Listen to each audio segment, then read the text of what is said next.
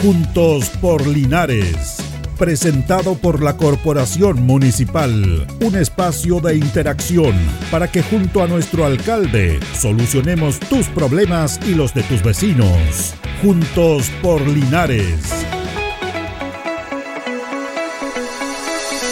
Muy buenos días, buenos días, gusto saludarlos. Estamos listos para comenzar una nueva emisión de nuestro programa Juntos por Linares a través del 95.7 Radio Ancoa de Linares. Junto a don Carlos Agurto coordinamos nuestros programas, saludamos a la gente en este día caluroso, abochornado.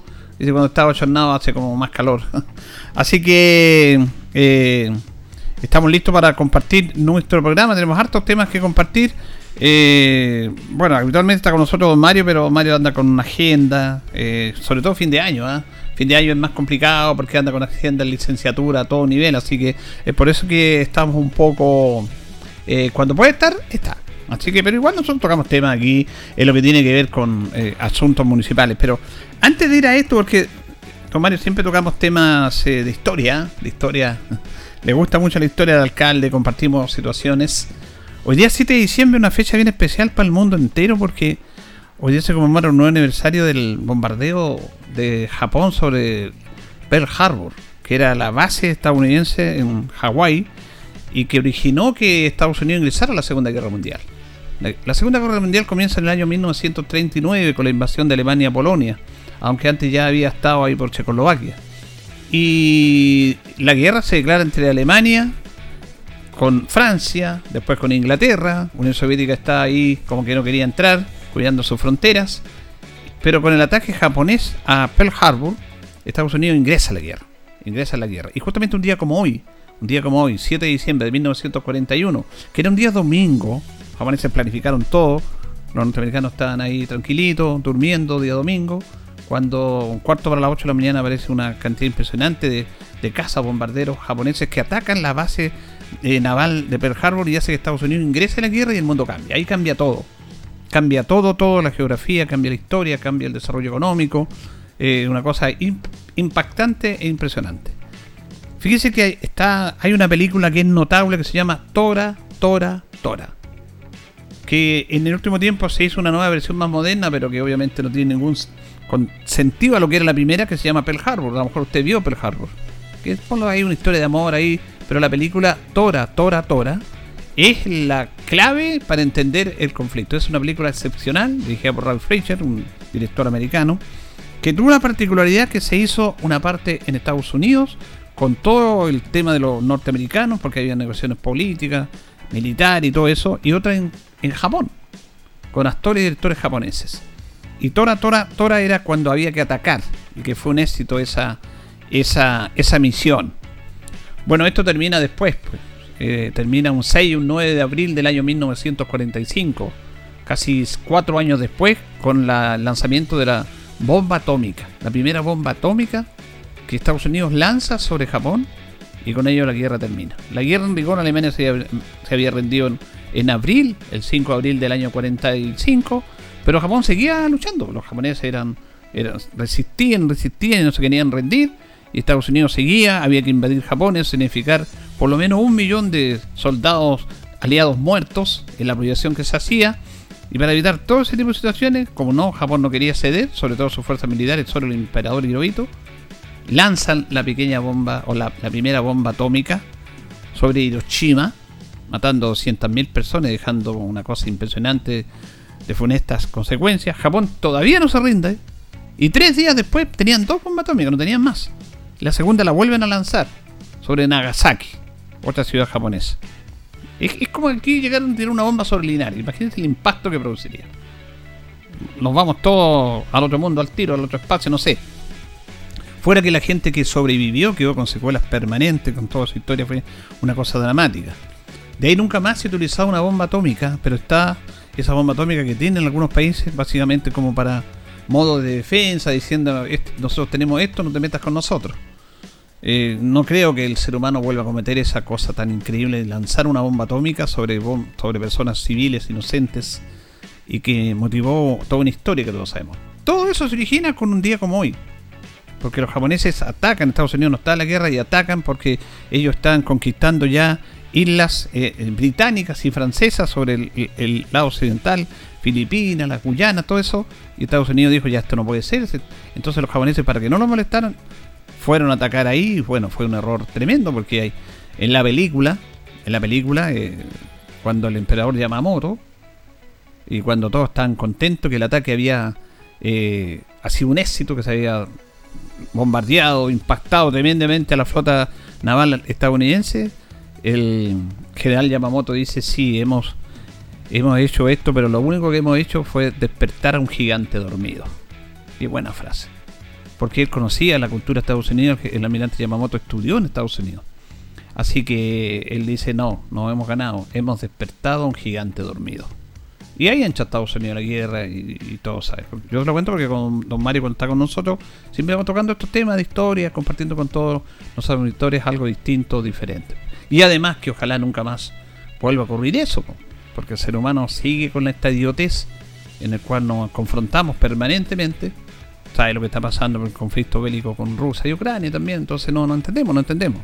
Seguimos destruyendo nosotros mismos en esta instancia. Así que eso es lo que quería contar un día como hoy. Ahora, estamos en pleno mes de diciembre, con todo lo que ello significa, licenciaturas, todo fin de año, eh, celebración también, eh, Navidad, Navidad, eh, actividades también económicas y el municipio trabaja en eso. Algunos dicen, oye, ¿para qué gastan? Mire, usted haga lo que quiera. Usted si quiere regalar, regala, si no regala, no regala. No, no. Porque hay algunos expertos que dicen para qué van a regalar por el tema económico. No, si la gente ve lo que hace, si quiere regalar, regala el regalo que quiere. Eso ha sido siempre así. Con crisis, con inflación o no inflación, ha sido siempre exactamente lo mismo. El tema es otro, el concepto de la Navidad, estamos totalmente de acuerdo. Esto de los regalos es como un. Es como algo así, en el fondo, para, para tener algo con los niños y todo eso, pero la Navidad es encontrarnos. La Navidad es estar, es estar algo que nos hacemos todos los días, que es compartir, que es perdonar, que es encontrarnos con familia, que es estar empático con otra persona que lo está pasando mal. Por eso se producen estos temas en el cual Correo hace una labor muy importante, en el cual van niños y piden un regalo para Navidad. Los niños que no pueden. Algunos ya en el último tiempo están pidiendo cosas que no corresponden. Pero hay cartas realmente emocionantes en relación a niños que participan en la Navidad y que piden algo para el papá. Yo lo cuento con experiencias propias que hemos tenido acá y básicamente porque trabajamos muchos años en Parral, que nosotros veíamos al correo y leíamos las cartas y leíamos una cosa impactante. Como un niño que pedía un trabajo para su papá. Viejito Pascuero, un niño de 8 años, esta historia la he contado, pero es bueno volver a contarla. Un niño de 8 años eh, le decía a Viejito Pascuero, yo lo único que pido en esta Navidad no es nada para mí, es que le consiga un trabajo a mi papá. Eso nada más. Y fue una cosa impactante. Porque yo veía el correo, leía carta y regalábamos, me, concertaba, a veces regalábamos nosotros, como pudiéramos, a veces regalábamos con, empresas ahí de Parral, con empresarios de Parral. Y yo leí esta carta en la radio, en los programas que tenía, en Radio El Mundo y Radio Pablo Neruda. Y esta carta produjo un impacto tremendo. Tremendo. Lo conté acá. Es como si ahora estuviera leyendo una carta, si fuera a sacar y dijera, esto es lo que tiene un niño. ¿Cómo lo podemos colaborar? Yo no le puedo dar trabajo porque yo no soy empresario. Le, lo puedo aportar en otra instancia. Pero en esa oportunidad eh, me llamaron muchos empresarios de Parral. Y me decían, don Julio, me emocionó esa carta. Esta, esta persona vivía en la población Horacio Villablanca, en un sector muy, muy popular de Parral. Tipo Nuevo Amanecer, muy populoso, muy, línea de Aragay, eh, Horacio Villablanca, muchas poblaciones en el sector, en el sector eh, oeste, eh, este, hacia el camino Cauquienes. Y uno de los empresarios de una importante tienda me dijo, deme la dirección, vamos a ir donde este niño, esta dirección del papá. Fuimos con el señor, dueño de una importante empresa de Parral en el centro, conversamos, conocimos al niño, a su señora, tenía otro hermanito más pequeño, y este señor le ofreció un trabajo fue impactante. Yo, yo esta historia la cuento porque la tengo marcado en mí, la tengo marcada, marcada, marcada. Es una historia de vida. Eh, fue un momento súper emocionante, una familia muy modesta pero decente, con, su hogar bien limpio, bien presentado, con aunque sea una cosa de menos valor, pero bien resaltada, porque ellos están orgullosos de tener ese hogar y, porque en un hogar no, no solamente hay que tener cosas fantosas para impresionar. Y él era un hombre que trabajaba esporádicamente y este señor le dio un trabajo, le hizo un contrato. Le estoy hablando 20 de diciembre. Y bueno, el niño se emocionó. Pero no solamente eso, porque además eh, este señor le entregó de ahí para adelante apoyar a este niño en el aspecto en el aspecto de su educación. Me llamaron más, más empresarios. Y otros eh, no podían dar trabajo, ya lo tenían. Le regalaron una cena en Navidad, le llevaban pedido. Y le regalaron otro lado también. Esta historia me marcó que un niño pide un trabajo para su papá. Nada de celulares, nada para él, para su papá. Ahora, claro, nos encontramos con otras cartas, claro. La tablet, celular, una bicicleta. Bueno, son niños, son niños, no, no, no va a cuestionar eso. Pero usted encuentra de todo eso. Así que en ese aspecto, yo quería destacar el sentido de la Navidad y que ahora se replica acá con el árbol de los deseos, que fue independiente de lo que usted hace en el correo de ir a retirar cartas y de poder apoyar a un niño con un regalo, a una familia, porque algunos niños también, algunos piden una cena de Navidad, nada más que eso. Eh, también se instauró en esta administración municipal, en la primera, el primer periodo de esta administración municipal del alcalde Mario Mesa, el árbol de los deseos, donde los niños van, dejan sus cartas y ahí se sacan las cartas y se les va eh, cumpliendo su deseo. Su deseo. Claro, ahora hay deseos que se pueden cumplir, hay otros que no, porque obviamente eh, es un tema complejo eso, pero reitero, los niños quieren tener todo, ellos son inocentes. Pero hay algunos que son más ponderados, como este niño de Parral que le decía yo, que pidió un, un trabajo para su padre. Esto se va a inaugurar el viernes, este viernes 8, el árbol de los deseos. Junto con eso, también está lo que es tradicional acá en nuestra ciudad, las ferias, la feria navideña y la feria artesanal que se ha dividido, que se ha compactado de, una manera muy clara. Los artesanos en la plaza, solamente los artesanos que venden solamente productos efectuados por ellos. Eso es la artesanía.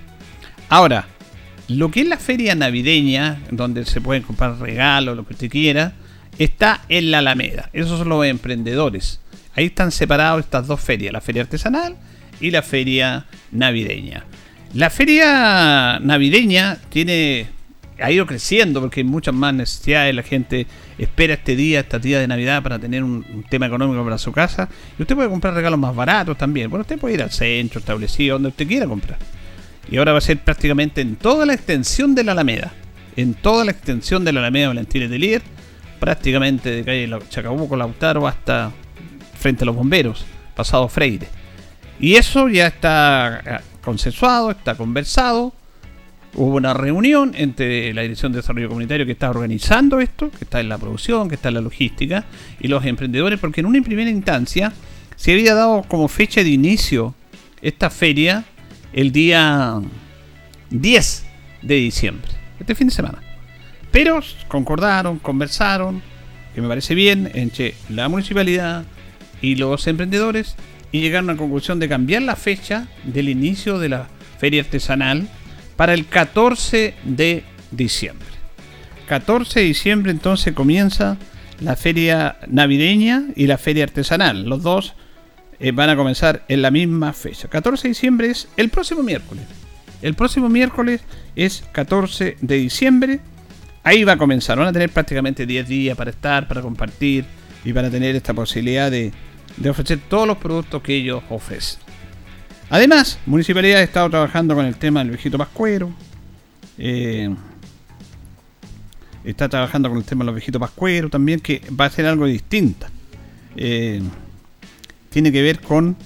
Eh, tiene que ver con que ahora el viejito pascuero que hace el municipal, que antes se ganaba en el estadio, que iban todos los niños y se congregaban ahí, bueno, ahora va a irse a sectores, tanto urbanos como sectores rurales. En la mañana nosotros conversamos con el director de IDECO, que está organizando esto, que tiene toda la logística, don John Sancho Vichet, para que nos contara cómo iba a ser todo este proceso. Justamente vamos a escuchar la entrevista que tuvimos con don John Sancho respecto a este tema. Es necesario muchas veces tener algunos días de descanso, pero hoy, como está la situación económica, sobre todo como es diciembre, que es un mes muy bueno para el comercio, yo no, no estoy muy de acuerdo, Julio. Uno siempre, en el caso de uno, es un beneficio. Eh, yo no soy comerciante, pero siempre hay que pensar en el que no lo está pasando bien y creo que hay que, tener ahí un grado de empatía. Eh, lamentablemente, una vez más, nuestra clase política eh, no está en sintonía con las necesidades de la gente. Todavía siguen hablando de la constitución, situación que es sumamente importante y necesaria colocarla sobre la discusión los feriados también, quién puede decir que no, pero hoy día hay temas atingentes y sumamente urgentes que, que, todos lo sabemos eh, y parece que algo ocurre ahí en la entrada del Congreso, en la entrada de la moneda, que, y no es tan solo este gobierno, sino que ocurre muchas veces que no, no, no está la sintonía. La seguridad, eh, la problemática de la situación económica tiene muy complicada a las familias, lo vemos nosotros en Dideco día a día, y esperemos que, que más que más feriados en este momento puedan generar las herramientas para que las personas puedan generar ingresos. Está muy complicada la situación y, y, lo vemos nosotros en, en cómo la familia, sobre todo ahora en diciembre, con las ferias navideñas, consultan qué va a ocurrir más adelante, si van a estar los espacios para poder eh, vender los productos. Y creo, creo que esa es la, la preocupación número uno de la gente. Sí, es súper interesante porque usted lo definió, sí, eh, lo ha explicado eh, profundizado un poco. Esto es lo que se llama en, el Parlamento el populismo. Esto es populismo puro, ¿ah? Porque está la reforma de pensiones, sobre todo, que tiene que estar trabajando por el bien de todos nosotros, nuestro futuro, de, las pensiones, que todos sabemos que se tiene que arreglar, pero no aparecen con estos populismos que no sirven para nada, pues si estamos de acuerdo en eso. Bueno. Mire, si uno, ve el debate legislativo de, hace dos, tres años atrás, lamentablemente eh, sigue lo mismo. Las pensiones eh, la seguridad, eh, acusaciones constitucionales a algún ministro. Eh, el mismo debate, Julio. Si hay en este caso un sexto retiro, los inmigrantes, y, vemos que no hay soluciones. Y para otra, para otros temas donde hay, hay intereses por parte de los mismos parlamentarios, se le da la celeridad del caso. Esperemos que, que se puedan resolver. Pues, la gente consulta, a uno le pregunta, me imagino usted como comunicador social, eh, lo mismo, y, hay mucha incertidumbre en relación a temas que, hoy ya no, van para más y que, causan no tan solo preocupación, sino que inseguridad a la ciudadanía. Bien, vamos con la feria navideña. Eh, en la, el contacto anterior que tuvimos la semana pasada, usted manifestaba que estaban viendo la fecha, que en un principio se decía que el comienzo de esta feria navideña, tanto en la Alameda como en la Artesano en la Plaza, iba a comenzar el 10 de diciembre. ¿Tenemos fecha definitiva para eso? Así es, tal como usted lo, comenta, don Julio, eh, eh, el alcalde se había reunido con algunas agrupaciones y habían consensuado, eh, habían visto la fecha inicial partir el 10 de diciembre, luego nos volvimos a reunir con ellos y vimos el, tema de la seguridad, pues pidieron que pudiéramos apoyarlos con seguridad, las carpas para que no estuvieran al sol debido a las altas temperaturas, sobre todo que hay en diciembre, y también algo no menor que en relación al stock de los productos estar eh, casi 15 días eh, en la Alameda o en la plaza, eh, había que tener una gran cantidad de stock de, productos y también a alguien, porque muchas veces no todos podían estar en su puesto, a alguien para que los pudiera ayudar a, cubrirlo. Y en ese sentido acordamos poder partir la fecha de inicio de ambas ferias, tanto de la Alameda como de la Plaza, el 14 de diciembre a las 8 de la mañana ya está todo listo y dispuesto para que puedan partir eh, ambas ferias, tanto la de la plaza, eh, que es la feria de artesanos de la plaza en julio, y la feria de comercio de nuestra Alameda, parten el 14 de diciembre en la mañana. Perfecto. ¿Esta la, la, feria navideña va a estar en su extensión casi total de la Alameda?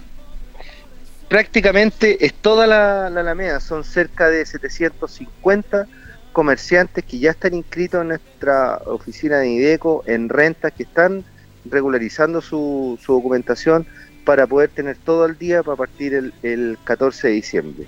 Y también son cerca de 250 feriantes que van a estar en nuestra, artesanos, perdón, en nuestra plaza de armas a contar desde el, desde el 14.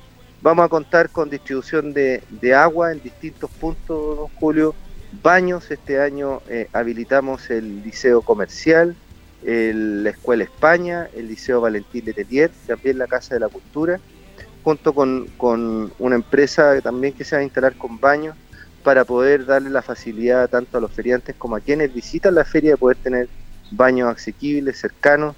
Vamos a contar con guardias las 24 horas del día para poder resguardar los productos de nuestros feriantes y dar la seguridad también a quienes nos visitan. Y también el encarpado, como les comentaba. Eh, sabemos que eh, hay muchas personas que hoy día su fuente de ingreso es el emprendimiento, el, sueño de emprender hoy día pasó a ser la fuente de ingreso número uno en, algunas familias linarenses y es por eso que el alcalde nos ha pedido generar estos puntos de venta, eh, no tan solo tener cuatro ferias grandes en el año, sino que irlas repitiendo eh, con este con este estándar, con esta calidad que sea algo confortable y de primer nivel tanto para los usuarios como para quienes van a, vender sus productos. Así que vamos a estar en el año 2023 repitiendo este ejercicio para que los emprendedores de Linares tengan la posibilidad de, vender y generar ingresos para sus familias. También eh, es tradicional de esta administración el árbol, el árbol de los deseos, que marcó un impacto distinto, diferente en lo que es eh, la cosa estética, pero también en la colaboración para niños que no pueden acceder a juguetes. ¿Eso cuándo se va a inaugurar, eh, don John? Partimos este viernes, mire, ayer no, nos tocaba, estábamos con, la visita del viejito Pascuero en, en Dideco. Eh, y conversamos esto tan tan lindo que, nos trae la Navidad, que es la inocencia, que es la que es el creer, que es la que es la fe de creer en mm. algo mágico que más allá de un regalo material, don Julio, de, darse un tiempo de, visitar a la familia, de entregar amor, de algo que, que debiera ser más cotidiano, que debiéramos repetirlo mucho más, pero está instaurado en diciembre y que, y que, es importante hacerlo.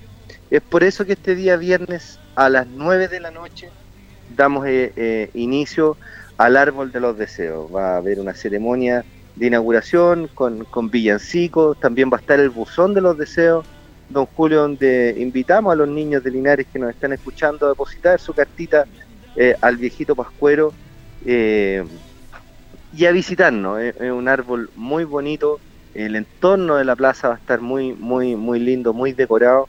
Y también partimos la próxima semana recorriendo distintos sectores con el trineo del viejito Pascuero, el viejito Pascuero con entregando regalos en algunas juntas de vecinos. Partimos el martes 13, eh, recorriendo distintos sectores de la comuna que ya nos hemos estado coordinando con las distintas juntas de vecinos.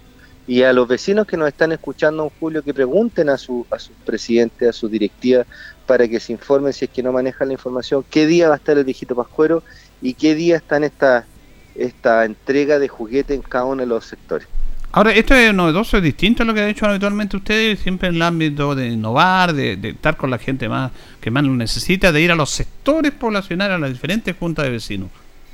Mire, eh, el alcalde a través de, la dirección que hoy día me, toca encabezar, nos ha pedido en julio generar dos herramientas súper fuertes.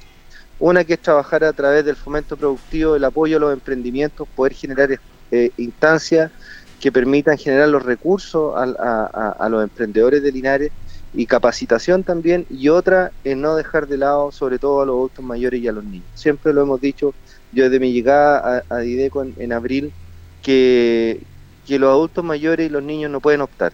Si bien la Dirección de Desarrollo Comunitario trabajamos con todos los rangos etarios, con la familia en general, pero un niño necesita de un núcleo familiar o de un apoyo para poder eh, desarrollarse. Y un adulto mayor también. Muchas veces necesita de un apoyo, hay muchas situaciones de abandono y necesita de una red de apoyo para poder resolver algunos temas. Por eso que hemos centrado eh, el trabajo en, Dideco de trabajar fuertemente con ellos.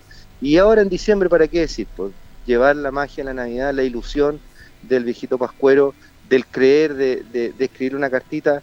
Eh, ¿qué, qué, qué sensación, qué situación más bonita que poder poderlo trabajar y poderlo replicar en distintos puntos de la comuna. Así que y no tan solo acá en, nuestra plaza de armas, sino que lo hemos llevado a distintos puntos. Este día sábado el viejito Pascuero va a estar en Roblería, otro fin de semana en Chupayar, este viernes va a estar en, en Baragruesa y así en distintos sectores de la comuna para poder llevar la magia de Navidad a la mayor cantidad de niños de Linares.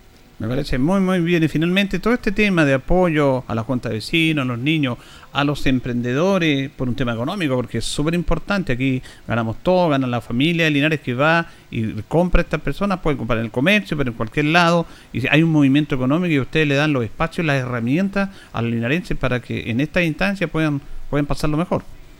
Así es, así es. Eso es, lo que buscamos replicar el año 2023, repetir la feria. Eh, poder tener mayor cantidad de puntos de venta y áreas de esparcimiento seguras para que los emprendedores de distintas áreas, distintos oficios, no tan solo artesanía, sino que de reventa de insumos, sino que gastronomía y otras áreas de servicios puedan tener los puntos de venta eh, por parte de la municipalidad para poder generar ingresos para sus familias.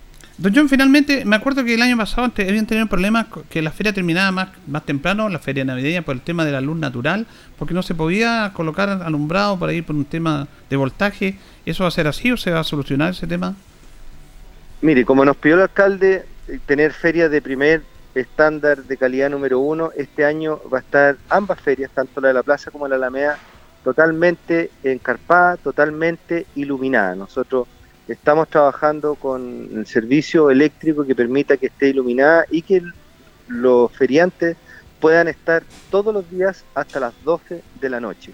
El horario de cierre que está autorizado por renta y por nuestro alcalde eh, es todos los días a contar desde el 13 eh, de diciembre hasta el 24, hasta las 12 de la noche que permitan generar ventas para nuestros usuarios. Bien, ahí teníamos la nota con el director de la Oficina de Desarrollo Comunitario, John Sancho Bichet.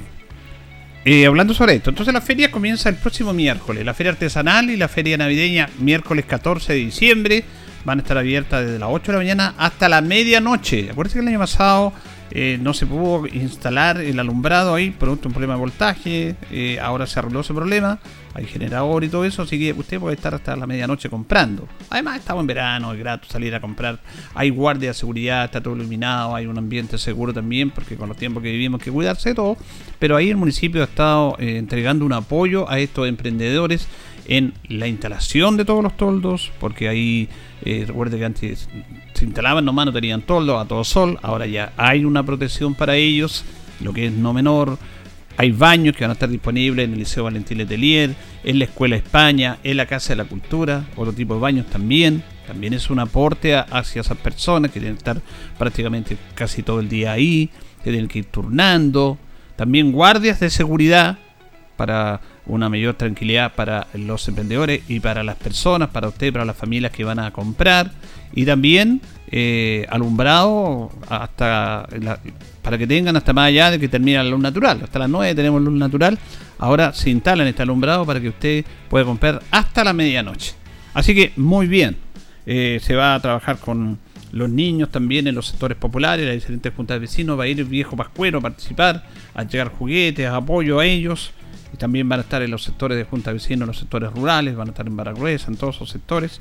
Así que bien, porque antes la feria navideña se hacía solamente en el estadio, se congregaba toda la mayor cantidad de, pequeños y sus familias, pero ahora no, ahora se va a ir en una eh, calendarización en diferentes sectores apoyando a el viejito Pascuero. Así que bien, a disfrutar, a disfrutar esta Navidad, a pasarlo bien, a tener tranquilidad, y bueno, ¿qué le vamos a decir si compran o no compran? Ustedes todos sabemos que la gente para esta fecha guarda sus pesitos, hay alguna persona que aprecia, se le hace un regalo en la familia, como corresponde. Nos vamos, nos despedimos, le agradecemos su sintonía junto a don Carlos Agurto. Sigan sintonía en 95.7 Radio Ancoa.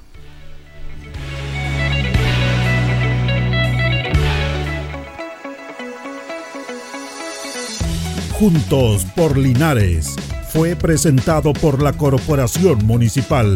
Tú nos impulsas.